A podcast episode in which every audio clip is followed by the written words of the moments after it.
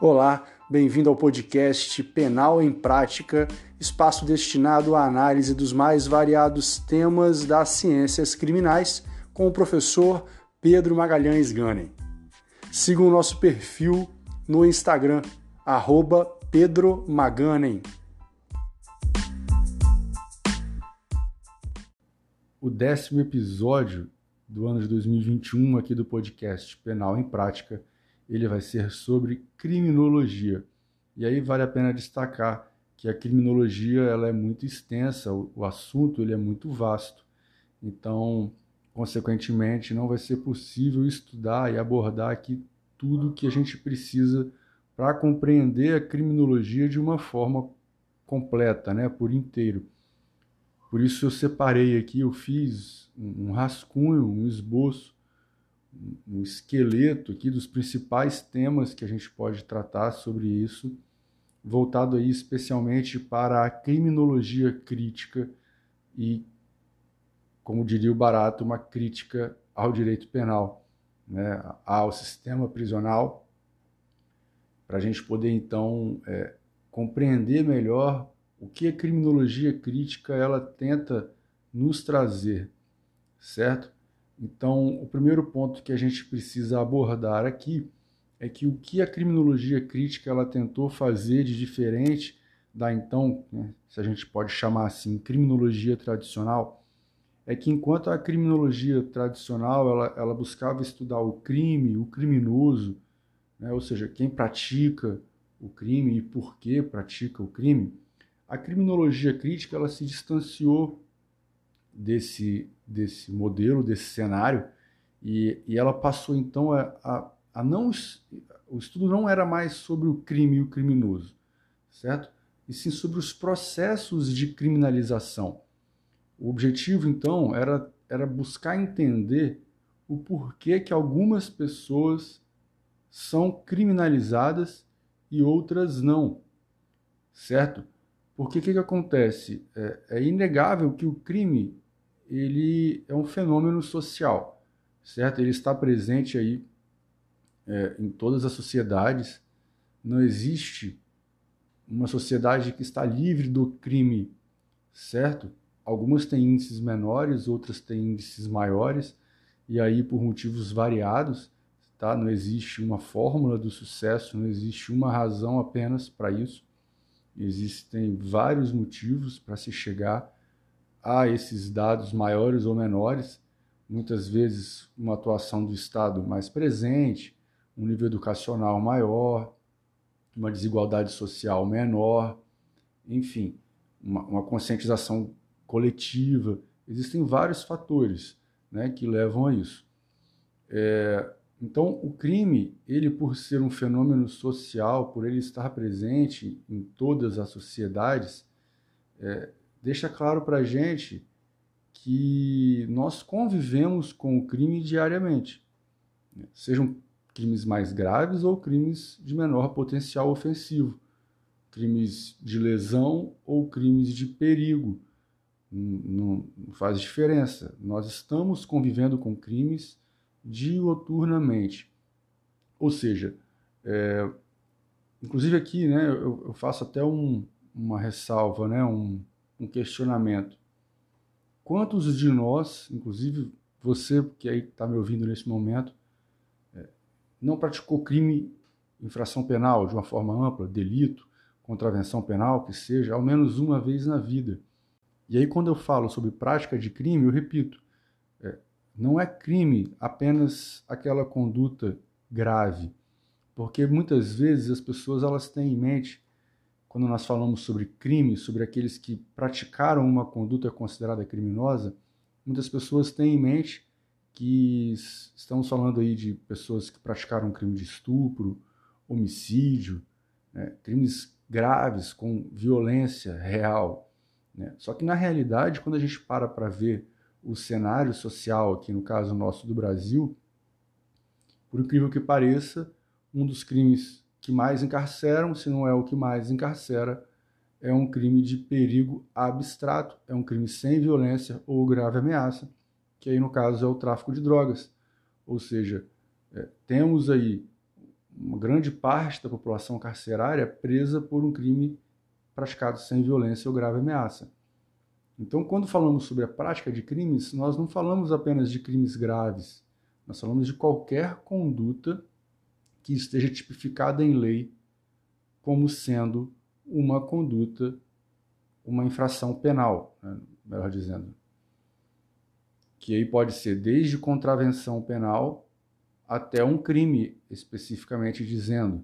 Né? Então, por exemplo, é, você aí que está me ouvindo, eu te pergunto aqui agora, obviamente você não consegue me responder aqui, mas você consegue imaginar quantas pessoas você conhece que já praticou alguma conduta considerada infração penal, alguma conduta que consta na lei tipificada como um crime, como um delito, como uma contravenção penal.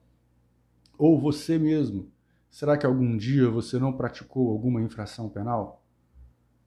Desde pegar um, um livro em PDF na internet, dirigir embriagado, se envolver em uma briga, enfim, ou até mesmo é, consumir droga ilícita, né, constante lá na portaria da Anvisa, porque apesar do consumo de drogas ele não gerar uma pena de prisão, aqui no Brasil ele ainda é considerado uma infração penal sui generis.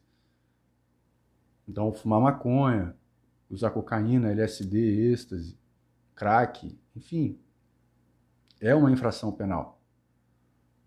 E por quê? E aí, a partir desse, desse raciocínio, quando a gente para para ver, então, que o crime ele está inserido no meio social, que ele faz parte do nosso cotidiano, a gente queira ou não, surge essa necessidade né, que a criminologia crítica ela tenta desvendar sobre os processos de criminalização, o porquê que algumas pessoas são criminalizadas e outras não, sendo que muitas vezes é, todos praticaram crimes ou infrações penais, ou muitas pessoas praticaram, mas só algumas foram responsabilizadas. Eu te pergunto, é, caso você tenha feito algum curso superior, ou no próprio bairro onde mora, ou um curso técnico, não importa, ou os seus colegas, amigos de infância, adolescência, juventude, você provavelmente conheceu alguém, não estou falando de ser amigo, mas provavelmente você conheceu alguém que se envolveu com o tráfico de drogas e foi preso. Assim como você também deve ter conhecido alguém que se envolveu com tráfico de drogas e não foi preso. E a questão é justamente essa: o que faz com que uma pessoa seja responsabilizada, que a sua conduta seja criminalizada e a conduta do outro indivíduo, que foi a mesma, no caso do exemplo do tráfico de drogas, não foi criminalizada? É esse o questionamento que a criminologia crítica ela busca trazer para a gente.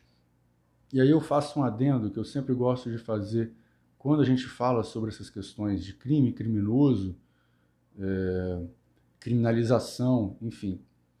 Eu, particularmente, eu sou contra a rótulos. Então, eu não sou favorável a esses rótulos que comumente nós vemos aí na mídia, vemos inclusive por juristas, e o que é mais preocupante, por criminalistas, né? Quando a gente diz, por exemplo, que é, uma pessoa ela é criminosa, ela é bandida, ela é traficante, ela é assassina, ela é homicida, ela é agressora, ela é, ela é ré, ela é acusada, enfim. Quando nós dizemos e classificamos e identificamos alguém como sendo algo, eu não sei se você consegue perceber a gravidade disso, porque a partir do momento que nós dizemos que alguém é algo, que alguém é de uma determinada forma, nós acabamos que indiretamente e de forma subconsciente incutindo nessa pessoa essa qualidade. Nós dizemos que ela é aquilo e que ela não tem condições ou possibilidade ou capacidade de ser algo diferente daquilo. Você consegue me entender? Uma pessoa que diz, quando a gente diz que uma pessoa ela é traficante, por exemplo, nós estamos dizendo que ela é aquilo e apenas aquilo, e ela não pode ser alguma coisa diferente disso. Só que será que ela efetivamente é traficante? Ou ela praticou uma das condutas constantes no artigo 33 da Lei de Drogas, a Lei 11343 de 2006? Porque há diferença. Uma coisa, é, é, essa pessoa, por exemplo, ela pode ter sido presa na primeira vez que ela praticou aquela conduta. Isso a torna traficante? Ou ela apenas é uma pessoa que teve a sua conduta criminalizada? Porque ela poderia não ter sido criminalizada. E o que levou ela a ser criminalizada? Quando a gente diz que, que a pessoa ela ah, Mévio é ladrão, Tício, Caio, enfim, é ladrão. Ele é efetivamente, porque quando a gente diz que ele é, repito, nós estamos dizendo que ele não é, que, que ele não pode ser outra coisa além disso. Nós estamos dizendo que ele é ladrão e ponto final. Ou seja, ele só tem essa possibilidade na vida dele. Ele, ele, ele é um criminoso. E ninguém é criminoso. Óbvio, existem pessoas que praticam crime reiteradamente. Nós vamos até entrar nesse assunto aqui no, no, episódio de hoje. Inclusive, esse episódio vai ser um episódio mais longo, fugindo um pouco aí do que nós estamos acostumados aqui no Penal em Prática, que são episódios mais curtos, mas hoje o tema ele exige um episódio mais longo. Então, assim, nós temos que tomar muito cuidado com isso, especialmente criminalistas porque nós precisamos estar atentos para questões relacionadas à, à prática criminosa, àquele que está envolvido e mais, né, quem efetivamente atua na área criminal, estuda, né, enfim, sabe muito bem que o fato de uma pessoa ser presa, acusada, condenada e tenha cumprido pena pela prática de um determinado crime, não significa que ele efetivamente tenha praticado esse crime. Numa justiça tão falha como a nossa. E quando eu falo de justiça, eu falo desde é, é, da, da atuação policial até a execução da pena, inclusive posteriormente ao cumprimento dessa pena. Quando nós falamos, então, é, é, sobre prisão em flagrante, por exemplo, investigação policial, ação penal, é, condenação e execução penal, não há nenhuma obrigatoriedade de que aquele indivíduo, aquela pessoa que tenha passado por essas fases, né, tendo sido condenada, tendo cumprido a sua pena, ela efetivamente tenha praticado aquela conduta que disseram que ela praticou. Né? Não, não faltam exemplos e casos de injustiças, de reconhecimentos mal feitos. Né? Aí eu te pergunto mais uma vez: se você, por exemplo, é, é atuante na área criminal, quantos reconhecimentos indevidos você já presenciou, né? nem que seja no papel? Quantas vezes você já viu um reconhecimento que foi feito totalmente de forma contrária ao que estabelece a lei? um reconhecimento feito por, apenas por fotografia, sem identificação, sem que tenha sido observadas as formalidades, sem que outras pessoas parecidas tenham sido colocadas né, ao lado dela. Quantas vezes você verificou isso? Cada reconhecimento mal feito é uma possibilidade que nós temos de ter uma condenação injusta, certo? Mas enfim, esse não é o nosso objetivo do episódio, eu só queria fazer esse adendo. E quando a gente fala sobre criminologia, o mais comum é que realmente nós tenhamos essas fugas dentro dos temas, porque cada, cada assunto dentro da criminologia nos remete a uma outra reflexão, a um ponto que nos chama a atenção e que é importante trazer. Por isso que eu disse lá no início que eu fiz um roteiro que eu vou tentar, eu juro que eu estou tentando seguir, mas diante da, do tema que eu gosto tanto de, de tratar e diante da, da, dos vários caminhos que a gente pode seguir, eu acabo me, me desvirtuando. Eu estava falando então sobre criminologia tradicional, criminologia crítica, e dizendo que a criminologia crítica ela não está interessada em estudar o crime e o criminoso, ela quer saber sobre os processos de criminalização, o motivo pelo qual algumas pessoas elas são criminalizadas e outras não, mesmo diante de um cenário social em que muitas pessoas praticam crimes, muitas pessoas praticam condutas parecidas, mas só algumas delas são criminalizadas. E a partir daí a gente precisa então abordar um pouco sobre a criminalização primária e a criminalização secundária, certo? Que são fazem parte aí do processo de criminalização. A criminalização primária, ela diz respeito à tipificação de condutas, a inserção dentro do ordenamento jurídico de condutas que serão consideradas é, infrações penais.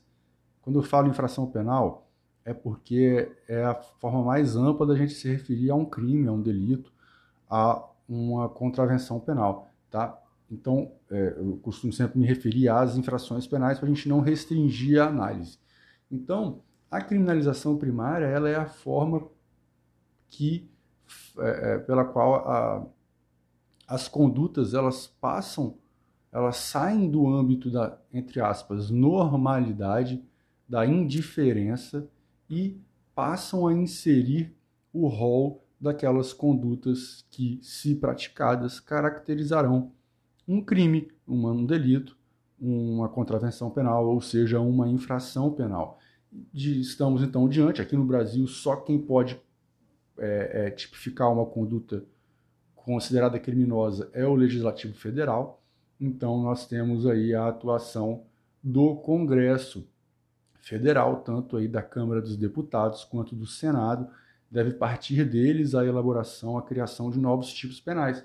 Um exemplo agora aí é o artigo 147A, que foi inserido no Código Penal é, recentemente.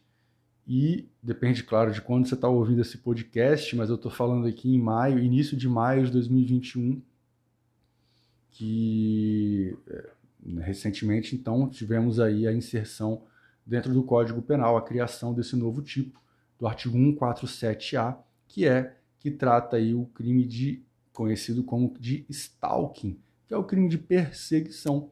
Então, o legislador, ele entendeu que havia uma conduta que ofendia um determinado bem jurídico e que, consequentemente, então, ela era grave o suficiente para merecer a atuação do direito penal, certo? Ele entendeu que nenhuma outra seara do direito era capaz de é, é, atuar dentro desse problema, de garantir o bem jurídico, e com isso, então, inseriu a conduta dentro do rol dos crimes contidos no Código Penal. Mais um adendo, eu não sou favorável à criação de novas condutas. Eu acho que sempre que a gente cria um novo crime, um novo tipo penal, a gente regride um pouco, porque a criação de novos tipos não tem o objetivo de, de evitar a prática desses crimes, certo? Apesar de muitas pessoas acreditarem que sim, mas se isso fosse verdade, nós não teríamos crime, certo? Então a gente está aí apenas buscando uma punição por punição e sabemos, ou né, poderíamos ou deveríamos saber que a punição por si só ela não atinge resultado nenhum, ao menos não o resultado em tese almejado com a atuação do direito penal. Ele não evita a prática de novos crimes, enfim.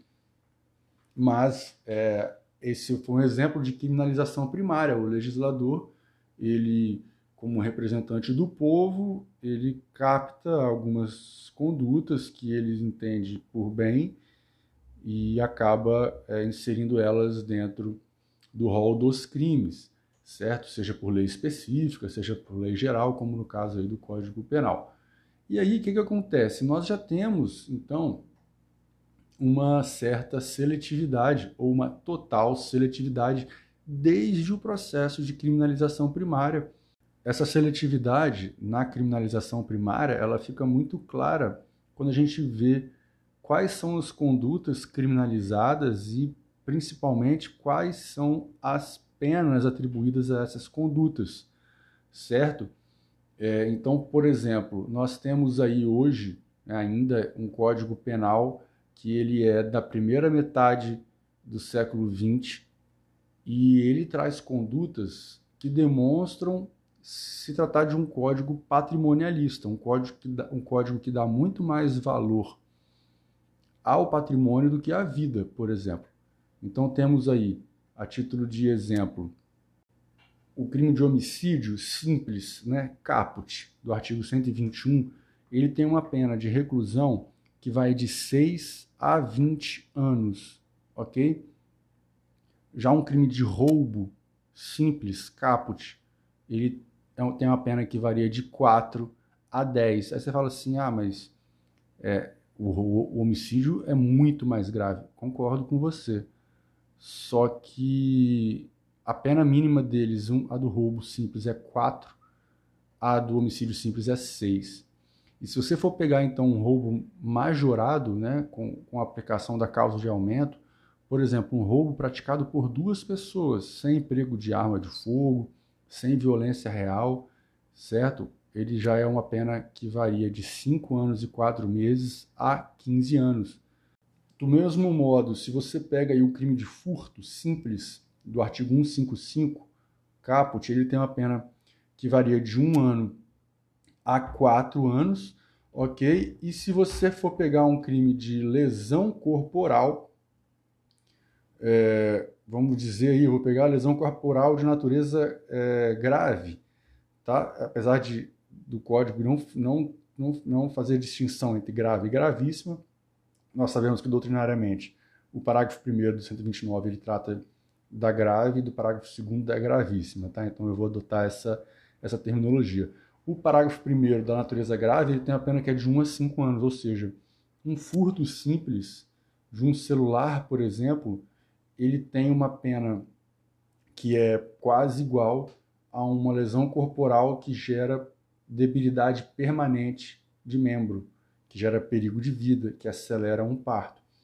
E se nós falarmos então sobre um furto qualificado, que, que é do, do artigo 155, parágrafo 4 do Código Penal, ele tem a pena de 2 a 8 anos, ok? Já o crime de lesão corporal de natureza grave, ele tem uma pena aí que é de também de 2 a 8 anos, ou seja, se você praticar uma lesão corporal que, que gera a perda de um membro, de um sentido, de uma função, uma deformidade permanente, uma enfermidade incurável, que gere um aborto, você vai ter a mesma pena aplicada do que uma pena é, que é atribuída a um crime de furto, que é um crime sem violência ou grave ameaça. Quando nós falamos então de crimes tributários, aí que a situação ela fica ainda mais grave, porque quando nós temos na lei na lei 8137 de 1990, que ele vem e traz para a gente os crimes contra a ordem tributária. Você pode ter aí uma sonegação de imposto, por exemplo, de bilhões de reais, a título de exemplo para demonstrar a gravidade. Porque a sonegação de imposto, a gente não dá, um, às vezes, o devido valor a ela. Mas ela acaba sendo uma conduta muito mais grave do que um simples furto, do que um simples roubo. Um furto, um roubo atinge uma pessoa determinada. Uma sonegação de imposto, ela tem consequência num número indeterminado de pessoas. E qual é a pena atribuída a esses crimes de contra a ordem tributária? Dois a cinco anos.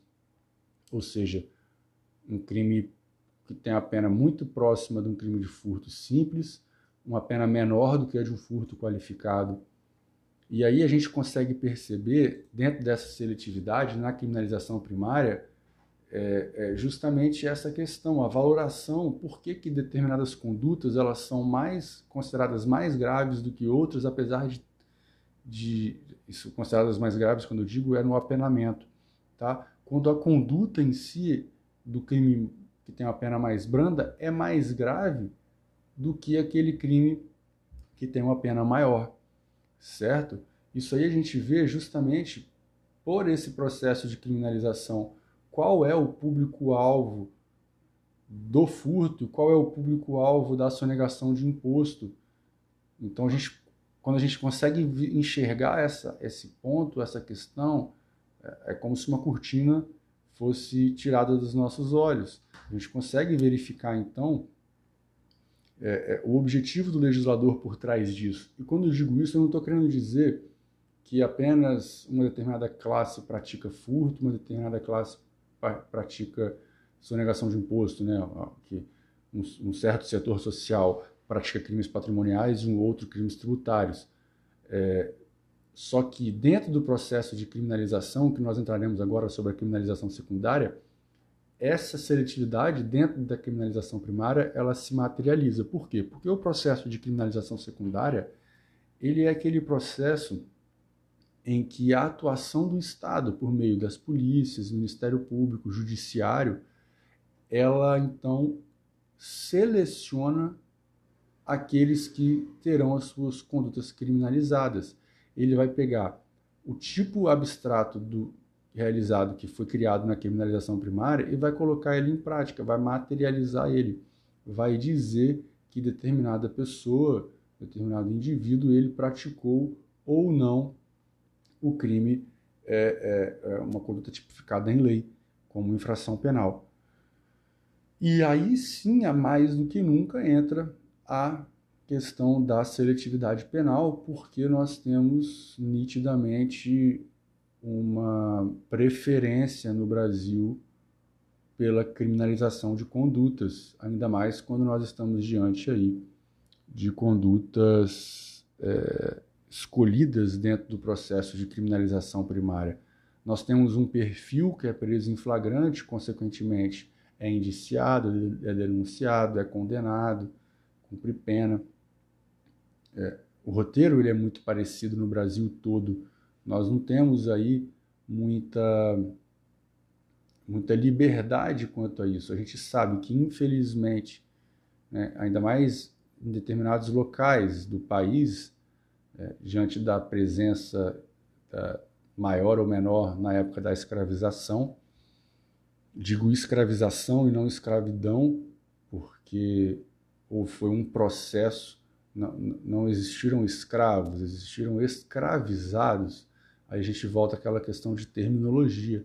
Quando a gente diz que né, as pessoas foram escravas, que fulano era escravo, nós estamos dizendo que ele não podia ser outra coisa além daquilo, sendo que, na verdade, ele foi colocado naquela situação, então ele foi escravizado, certo? Então, nos locais onde nós temos uma maior presença de escravizados, de ex-escravizados, um processo de escravização maior, Digo aqui, por exemplo, no Sudeste, eu sou da região Sudeste, então nós tivemos uma maior presença da escravização, né, na época em que o Brasil ele formalmente adotava esse modelo. Mas em outros locais nós temos aí é, é, também uma questão de seletividade voltada, voltada para os índios, certo? Ou imigrantes em outros locais. Enfim, sempre há uma determinada classe, um determinado cor, um determinado público-alvo que é escolhido. Né? Eu digo que na região sudeste nós temos aí um público-alvo predominantemente negro, pardo, certo? Que é que faz parte aí da preferência na criminalização secundária. E aí nós voltamos a, ao processo de criminalização. Se nós tivermos uma situação idêntica entre duas pessoas, uma de classe média é, branca e um de, de, uma classe social mais baixa, negro, é, praticaram a mesma conduta, é muito provável que a conduta praticada pelo negro seja muito mais desvalorada, não só pela sua cor de pele, mas também pela sua classe social, do que a conduta praticada pelo branco de classe média, classe média alta, justamente pelo preconceito, pela seletividade, pelo etiquetamento certo? Nós temos aqui um histórico né, é, no Brasil, exclusivamente aqui, é, no nosso caso, a gente temos, nós temos que fazer o recorte, que é a questão da escravização, eu não falei sobre isso à toa. É, nossas, as nossas políticas sociais, as nossas políticas criminais, elas todas foram pautadas em torno da escravização, até mesmo como uma forma de possibilitar a manutenção desse regime certo? Para poder possibilitar a, a, o rebaixamento de um ser humano à condição de coisa, né? a, a, a essa aberração que foi feita num passado não muito distante. Na verdade, se nós formos ver aí a título de história, foi ontem, em que pessoas elas eram consideradas objetos, coisas.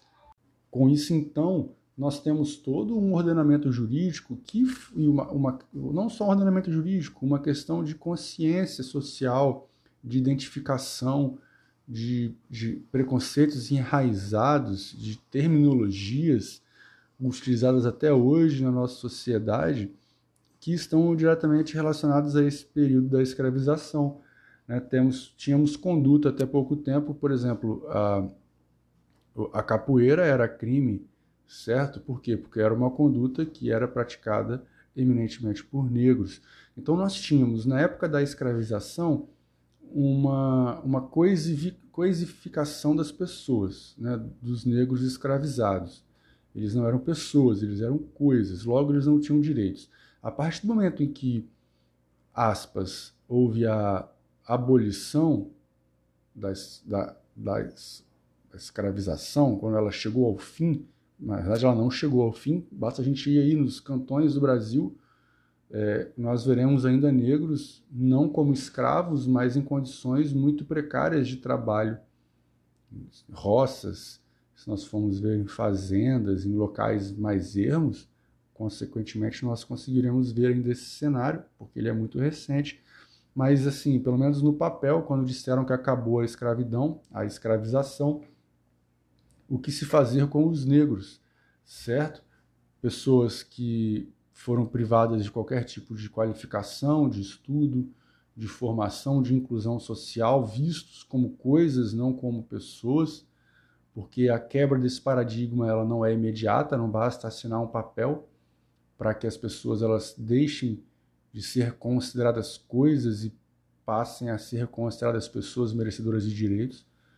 E aí o, direito penal ele tem uma importância muito grande, que é a da criminalização das condutas praticadas por essas pessoas, é, para justamente possibilitar uma exclusão social delas por meio do cárcere. O cárcere, historicamente, e eu que novamente estou desviando um pouco do tema, mas é assim mesmo, o cárcere, ele historicamente, ele foi criado com esse objetivo de exclusão social, de, de retirar do seio social aquelas pessoas que não se enquadram dentro de um determinado modelo adotado. Né? Basta a gente ver aí, por exemplo, voltando um pouco no tempo, é, na, nem tanto, mas mudando um pouco de cenário, então na questão da industrialização, na Revolução Industrial, Inglaterra, Holanda, enfim, em que o modelo capitalista de produção ele foi inserido e, consequentemente, trouxe para os grandes centros uma população rural muito grande, fazendo com que os centros eles, das cidades eles ficassem superlotados e, consequentemente, é, existisse um excesso de mão de obra. Com esse excesso de mão de obra, muitas pessoas elas passaram a ficar ociosas nas cidades, sem ter ocupação, é, sem ter uma qualificação. E aí surgiu então o crime de vadiagem, surgiu crimes que eram decorrentes da não realização ou não cumprimento das regras daquele jogo, né, do jogo existente naquele determinado recorte espaço-tempo. É, se você não se enquadrava então nos meios de produção capitalista, se você não tinha uma ocupação, se você estava ali na cidade sendo visto como é, arruaceiro, né, muitas vezes é, as pessoas é, utilizavam drogas listas, álcool, enfim, ficavam ali nas ruas sujas, é, numa situação bem degradante. Isso era mal visto, porque você é, é novamente aspas, sujava a cidade, sabe? Você criava um, um, sistema que era contrário ao, a supostos bons costumes, enfim. E aí partiu, então, a criminalização de determinadas condutas, justamente com a finalidade apenas de retirar essas pessoas da sociedade, das ruas e levá-las para onde? Para dentro das unidades prisionais. Então, a, a, prisão, desde o início, ela sempre teve esse papel de, de, de esconder, né? De, de, retirar as pessoas indesejadas. E aí, essas pessoas indesejadas, elas variam conforme o local, conforme o tempo, conforme o governo do, do, do, do momento, certo? Então, é, pode ser que em determinado ponto, eu disse aqui no Brasil, por exemplo, nós tivemos aí uma influência muito grande da, da escravização. Nós tivemos na Europa uma questão muito importante que foi justamente a introdução do modelo industrial. É, nos Estados Unidos também, outro exemplo, tivemos aí a questão dos imigrantes latinos, que também é, é, causaram uma certa revolução, uma modificação do extrato social dos Estados Unidos e, consequentemente, houve um reflexo disso na, na, no processo de criminalização primária e secundária, tá? com a criminalização, por exemplo, de condutas que eram praticadas por essas pessoas. A título de exemplo aí, a criminalização do consumo e comércio, enfim, de, de substâncias entorpecentes ou psicotrópicas. É, a título de exemplo temos a maconha, a cocaína, que eram substâncias muito utilizadas por latinos. A questão do próprio álcool também, que era uma relação salvo engano aqui de cabeça, relacionadas aos irlandeses, tá? Então, sempre houve essa criminalização não voltada para a proteção de um bem jurídico efetivamente, e sim para a proteção de um interesse é, da classe dominante naquele espaço-tempo, naquele recorte de espaço-tempo, tá? E, enfim, então era mais ou menos isso que eu tinha para falar sobre criminalização primária e secundária, e aí entra o último ponto que eu queria falar hoje, ou penúltimo, pelo meu rascunho aqui, que é sobre os desvios primário e secundário, que entra aí dentro dessa questão da criminalização secundária. Por quê? Na verdade, quando a gente fala sobre desvios primário e secundário, nós estamos falando justamente sobre a prática de condutas consideradas criminosas. É partindo aí do pressuposto de que a pessoa efetivamente tenha praticado a conduta e não que tenha sido responsabilizada de forma indevida, tá? Então, o desvio primário ele estaria aí relacionado a várias questões sociais, econômicas, psicológicas, emocionais, culturais, é, é, emocionais, éticas, enfim. É, tédio pode ser um motivo de prática de crime, adrenalina pode ser um motivo de prática de crime. Nós temos aí N fatores que levam o indivíduo a praticar uma conduta criminosa paixão, emoção, raiva, sentimentos de uma forma geral. Vários fatores levam à prática de uma conduta criminosa. E aí, esse seria então o desvio primário. No caso do desvio secundário, seria aquele em que o indivíduo, após a prática de uma conduta criminosa, seja uma primeira prática, ou não necessariamente a primeira, mas após a primeira vez que aquele indivíduo ele é flagrado ou ele tem a sua conduta criminalizada, nós então falamos sobre o desvio secundário, porque a partir do momento que a conduta de determinada pessoa é criminalizada, em que o Estado, as instituições do Estado, os entes estatais, eles colocam a mão sobre as mãos, né, porque parece até um polvo, os tentáculos do Estado colocam, é, é, abraçam esse indivíduo, ele sofre então tantas consequências negativas que nós falamos do desvio secundário. A partir do momento que um indivíduo ele pratica, ou desculpa, que um determinado indivíduo ele tem a sua conduta criminalizada, esse indivíduo, o Estado, ele vem, retira esse indivíduo do seio social, coloca ele dentro de uma nova realidade, com novas regras, com novos comportamentos, né, dentro de uma instituição prisional. Aqui no Brasil, então, nós temos prisões comandadas por facções regionais e às vezes, ou quase sempre até mesmo nacionais, em que o indivíduo, a partir do momento que ele entra dentro de uma unidade, ele acaba tendo que fazer uma escolha sobre qual, qual é a gangue, qual é a, a organização criminosa que ele faz parte, e se ele não faz parte de nenhuma, ele acaba sendo colocado dentro de uma que, que domina a região onde ele mora, por exemplo. Ele acaba, então, um, sofrendo a intervenção do Estado, que retira ele de um local que muitas vezes já não era o mais propício, tanto que levou ele à prática de uma conduta criminosa, coloca ele dentro de uma realidade tão cruel ou mais do que a que ele já vivia, e com isso, então, ele passa a sofrer as consequências dessa reclusão não por simplesmente estar recluso, e sim pela ausência de direitos, né, que ele não tem praticamente nenhum, estando convivendo ali é, praticamente 22 horas por dia dentro de uma cela superlotada com outras pessoas, compartilhando experiências, ganhando uma vivência, adquirindo que, é, é, experiências que às vezes ele não tinha antes. E eu nem preciso dizer se porventura você que está me ouvindo já foi dentro de um presídio, eu nem preciso te dizer sobre o cheiro do cárcere. Né? O cheiro do cárcere, para mim, é um dos pontos mais marcantes da minha vida. Nunca fui preso, mas já estive dentro de unidades prisionais várias vezes por trabalho. E esse é um cheiro que a gente até acaba com o tempo, eu não posso dizer se acostumando, mas a gente acaba tolerando, porque acho que não dá para se acostumar com aquele cheiro. É o cheiro, para mim, eu, eu denomino de cheiro do cárcere. É um cheiro particular, único, que demonstra e sintetiza toda essa falta de direitos, toda essa ausência, esse estado de coisas inconstitucional que já foi reconhecido pelo STF, que nós temos nas unidades, no nosso sistema penitenciário. Então, o desvio secundário é, vem junto com a questão do etiquetamento, porque quando a pessoa lá entra, ela é marcada.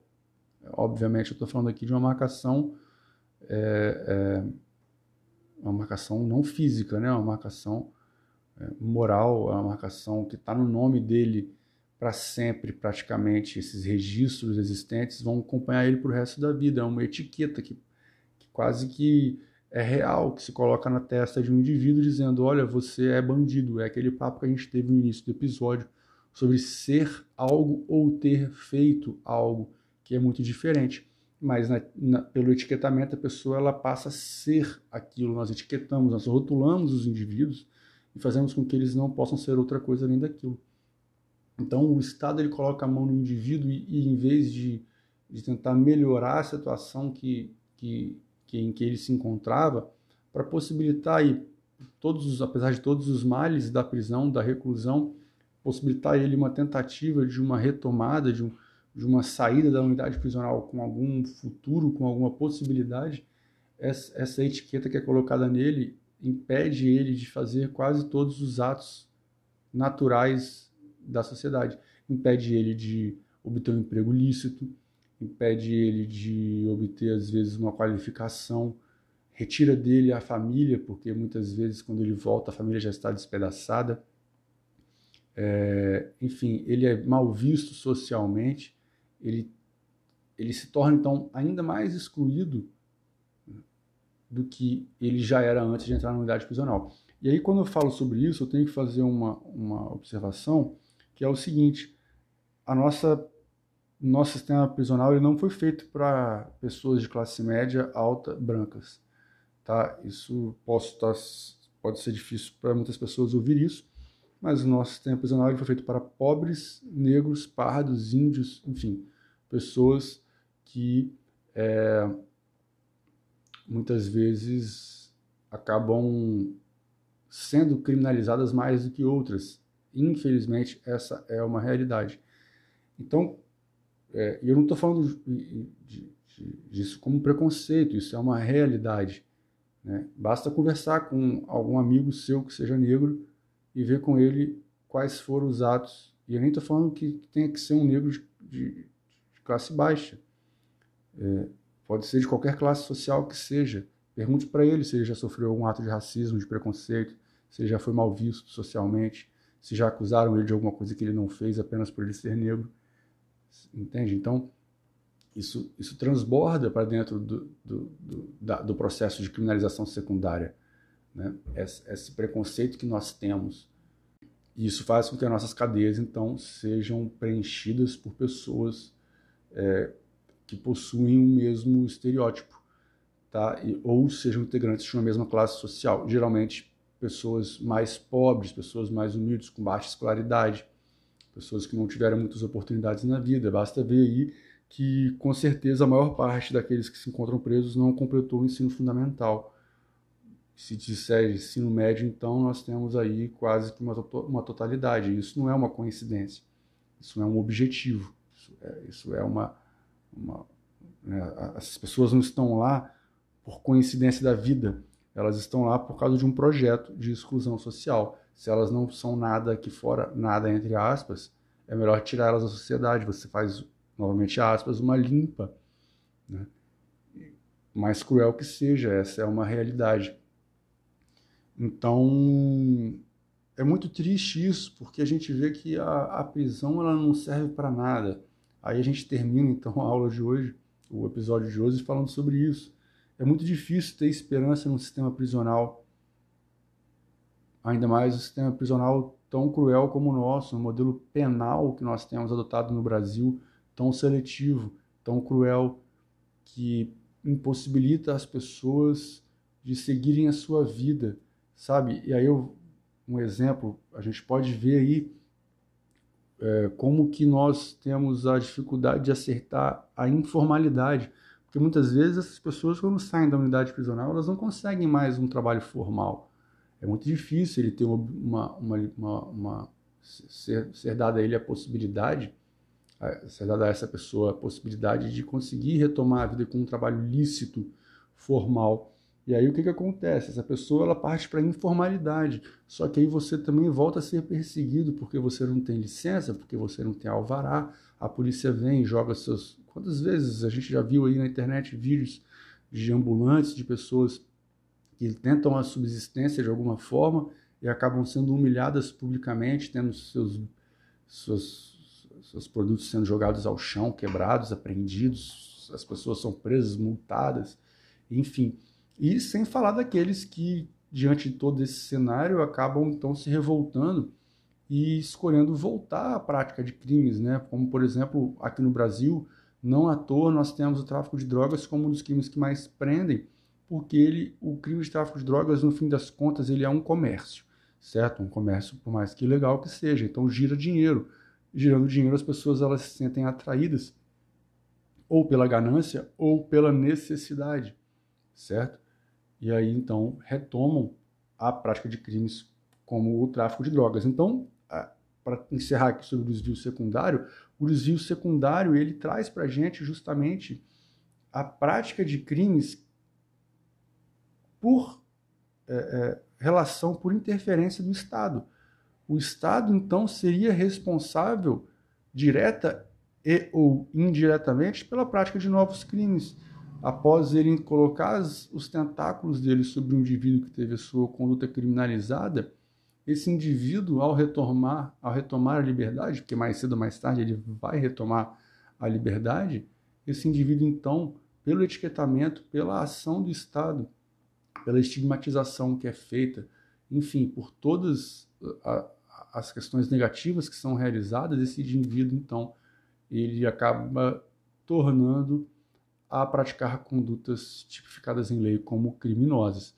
E aí, para encerrar, eu faço uma observação que eu tirei do Luiz Carlos Valois, que é um exemplo para mim, que ele, um, ele tem um estado, o livro dele, se não me engano, Estado de Coisas Inconstitucional, alguma coisa do tipo, em que ele fala que, né, nitidamente, que todas as nossas prisões elas são ilegais, porque a partir do momento em que nós não observamos direitos e garantias, a partir do momento em que nós é, é, é, desrespeitamos a lei, o que estabelece a lei, no caso eu falo tanto a lei de execuções penais quanto o próprio Código de Processo Penal, se eles não são observados, se as prisões são decretadas, no caso cautelares, prisões cautelares são decretadas sem a observância restrita da lei, e se as prisões, já no caso de cumprimento da pena, também não observam o que estabelece a lei de execuções penais, nós temos prisões que são completamente ilegais. Todas as nossas prisões são ilegais. Não se iluda, a prisão, né, da forma como nós utilizamos aqui no Brasil, e eu diria que de qualquer outra forma que possa ser utilizada, ela é um mal. Né? Nós precisamos buscar alguma outra forma, seja melhorando as condições, seja assegurando direitos e garantias que a lei nos traz, né, determina, seja revendo outras formas, outros meios de solução dos problemas, porque o que nós estamos fazendo hoje é crueldade, é tortura, é inobservância de direitos assegurados ao ser humano única e exclusivamente pela sua condição de ser humano. Beleza? Então eu encerro aqui o nosso episódio de hoje, um episódio mais longo, uma experiência nova, primeiro episódio que eu faço um tema tão grande, espero que vocês tenham gostado. É, Para mim é sempre um prazer falar sobre questões como essa e já peço desculpas aí por eventuais desvios do tema, porque, como eu disse, é, é um tema muito convidativo que faz a gente ir e voltar várias vezes e às vezes isso faz até com que a gente se perca um pouco no raciocínio. E por fim, eu queria fazer uma indicação de livro aqui, na verdade, é, um livro específico que eu queria fazer a indicação para a gente encerrar o, o, episódio de hoje. Eu vou tentar sempre trazer um livro, dica de leitura. Aqui é, é um livro que fala basicamente também, né, ele, ele traz muito sobre isso que a gente falou hoje. É o livro da coleção Pensamento Criminológico. Caso vocês não conheçam, procurem. A coleção Pensamento Criminológico é uma coleção fantástica possui dezenas de livros é, voltados, obviamente, sobre criminologia e obras clássicas e indispensáveis para a gente conseguir compreender bem esse tema. O livro de hoje que eu quero deixar como dica é Cárcere e Fábrica, de Dario Melossi e Máximo Pavarini.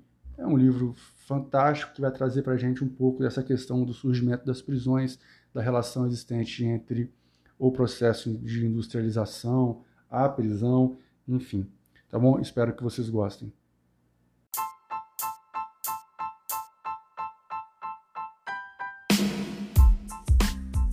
E é assim que nós encerramos mais esse episódio. Obrigado pela companhia e até a próxima.